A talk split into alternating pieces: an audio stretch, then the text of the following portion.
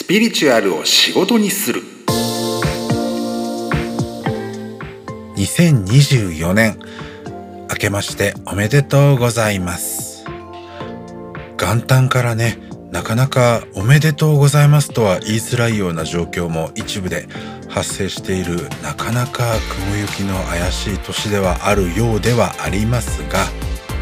それぞれ置かれた立場状況は違うわけで幸いにして私の身辺それから私のヒーリングにお付き合いいただいているお客様それから学んでくださっている受講生の方々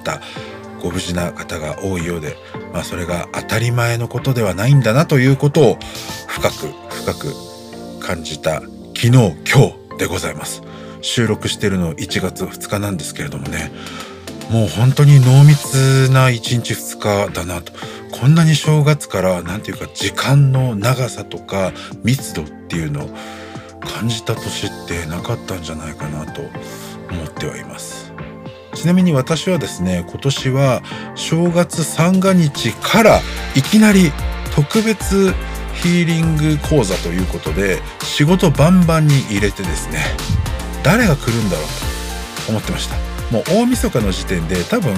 リアルタイムで参加してくれる人は一人もいないだろうということで実質取りやめみたいになるのかなと。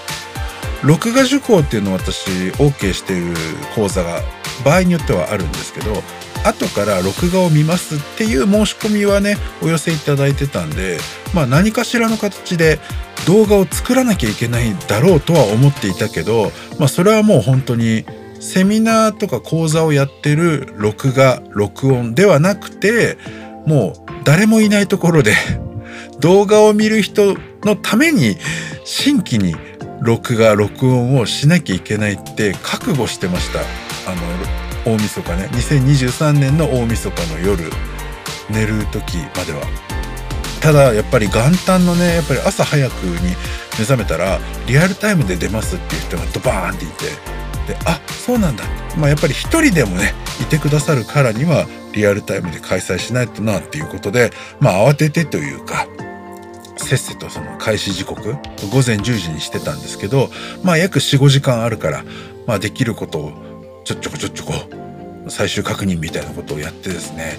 バッてリアルタイムで開催しますって言ってねオンラインでまあ Zoom 的ないわゆる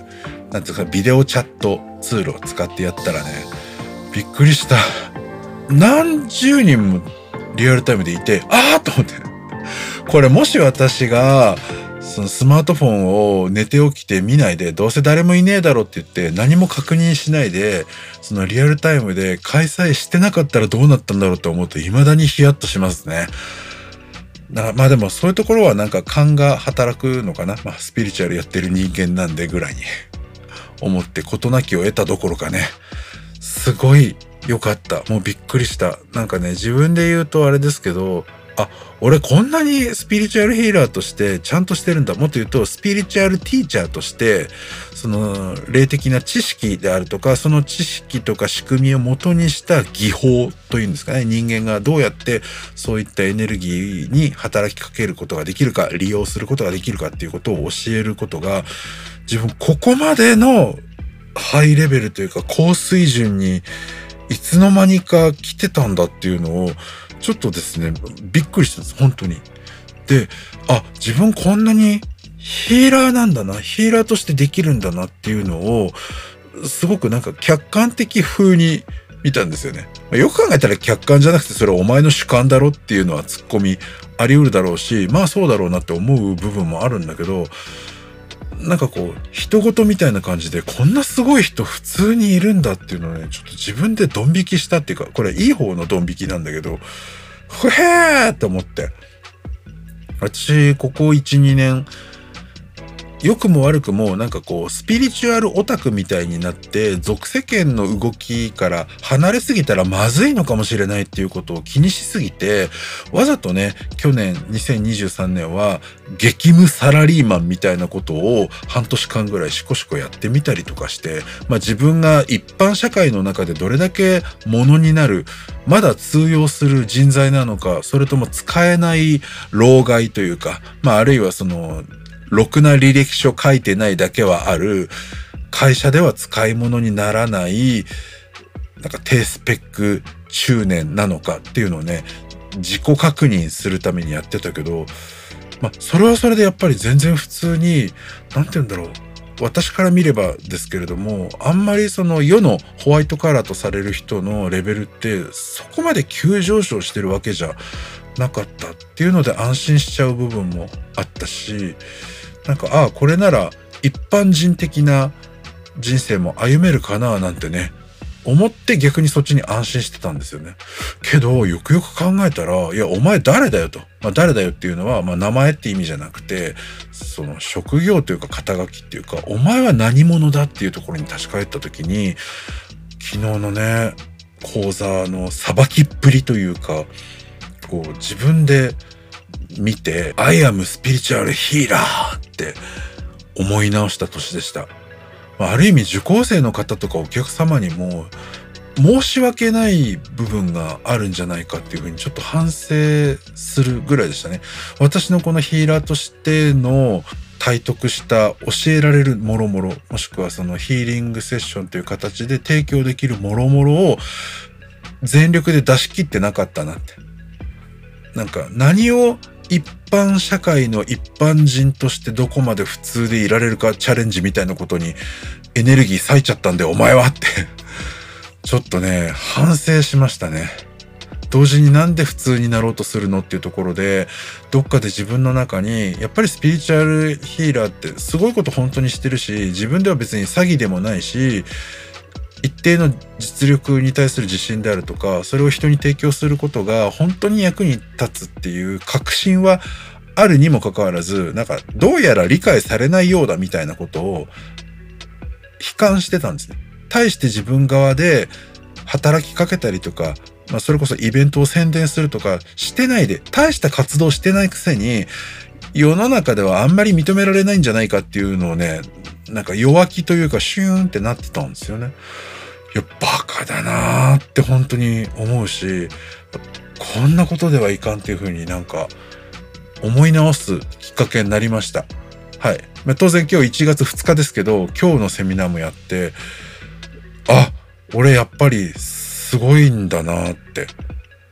思うことができましたね。これは別にナルシスティックに言ってるわけじゃないと思うんだけど、なんかちょっと改めて自分が何者かっていうことをね、原点回帰することができたかな。まあ、明日もやりますけれども、まあすごくいい時間と濃密な濃い内容、出る人の期待と、まあ実恩恵みたいなものを裏切らない内容になってるんじゃないかなと思ってます。宣伝かって感じですけれども。さて、前置きでもう今日の番組ほとんど終わりそうではあるんですが、今日何が言いたいかというと、今年スピリチュアルヒーリングとか、まあ、そういったスピリチュアルにまつわる仕事をする人はどんな感じにしていけばいいかっていうことをお伝えしようと思います。なんと前置きが長くて本題が短いって。いつもの私のトークスタイルですね。結論から申し上げます。今年はバックトゥベーシック。基本に戻る。基本が逆に新しい。そういう風なフェーズに突入したと思います。私も生実家この道十何年やっちゃってるからこそ、ちょっと自分の中でね、わかんなくなってるっていうか、このぐらいは基本すぎるだろうって勝手に決めつけてるところがあるんですね。でも、お客様が実は若い人も増えてるし、まあ、年齢をいくら重ねたとしても、最近スピリチュアルのこと知りましたっていう方もいて、自分がこんなの知ってるだろうって思ってることを、意外とお客様は初めて聞きましたっていうこと多いんですね。で、私は、まあ、ある意味では、こんなことも知らんのかお前らみたいな、ちょっと、はぁ、ふざけんなよっていうような気持ちもガッて湧いてくるんだけど、いやいやいやいや、と。ちょっと落ち着けと。何も知らない初心者が入ってきて、知らないって言ったら先生から怒られたらこれ困るでしょ？って。モンスター先生でしょ？みたいな。それ違うよねって言って、自分のことをどうどうどうってやって。むしろね、えー、やりやすい、稼ぎやすい、高得点を得やすい。ここでいう高得点っていうのはお客さんからの高い評判っていう意味ですけど、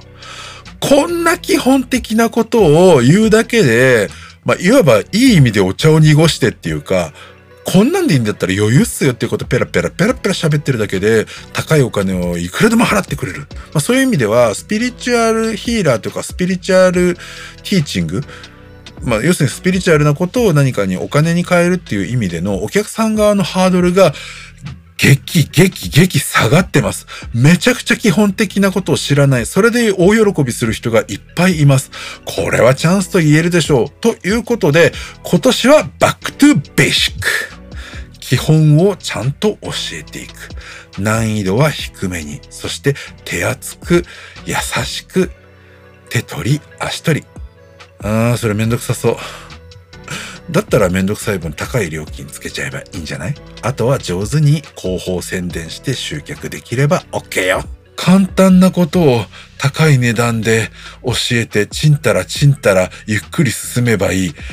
稼ぎやすい年なんじゃない？ということで今年もスピリチュアルヒーリングビジネス頑張ります皆さんも頑張っていきましょうね。大変な状況にあられる方、遠くからお祈りすることしかできないけれども、本当に私は私で、まあ、皆様は皆様で、あなたはあなたで、それぞれの目の前に来てる現実と精一杯向き合って生きていきましょうそれじゃあ今年もよろしくね。うっさ耳でした。バイビー